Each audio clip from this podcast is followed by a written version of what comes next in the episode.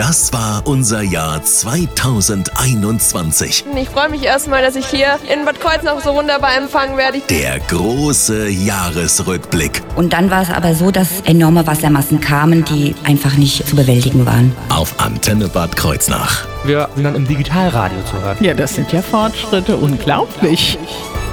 Das Polizeijahr 2021 war sicherlich kein leichtes Jahr.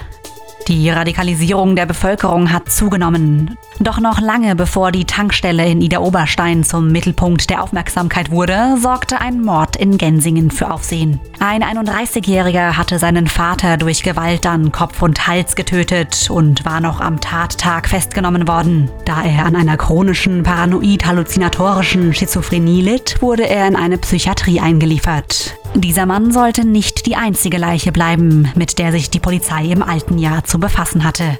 Schon wenige Tage später wurde ein Teenager bei Odernheim tot am Glanufer entdeckt. Diana Eilens vom Polizeipräsidium Westpfalz. Zur Klärung der Todesursache wurde eine Obduktion bei der Staatsanwaltschaft Bad Kreuznach angeregt, wobei es im Moment keine Hinweise auf Fremdverschulden gibt. Der autistische Junge hatte drei Wochen zuvor seine Wohngruppe der Kreuznacher Diakonie in Meisenheim verlassen und war von Feuerwehr, Polizei und Spürhunden gesucht worden. Im Mai mussten die Polizisten eine weitere Identität klären. Bei Ida Oberstein hatten Spaziergänger einen 27 Jahre alten Mann tot aufgefunden. In Bad Kreuznach war im Juni ein 17-jähriger Junge tödlich verunglückt. Er hatte vermutlich auf dem Geländer des Panoramawegs das Gleichgewicht verloren und war in die Tiefe gestürzt. Nach einer umfangreichen Suche mit Hubschrauber haben die Einsatzkräfte die Leiche des Jungen im Steilhang entdeckt und geborgen. Im September fiel ein Schuss in Ida Oberstein und schockte die Menschen. Der 20-jährige Alex hatte wie so oft in der Tankstelle gearbeitet und einen Kunden auf dessen fehlende Maske hingewiesen. Es kam zum Streit, der Kunde verließ die Tankstelle, nur um später zurückzukehren und erneut zu provozieren. Dann zog er eine Waffe, hielt sie Alex an die Stirn und drückte ab. Der 49-Jährige stellte sich am Folgetag. Die Menschen waren geschockt.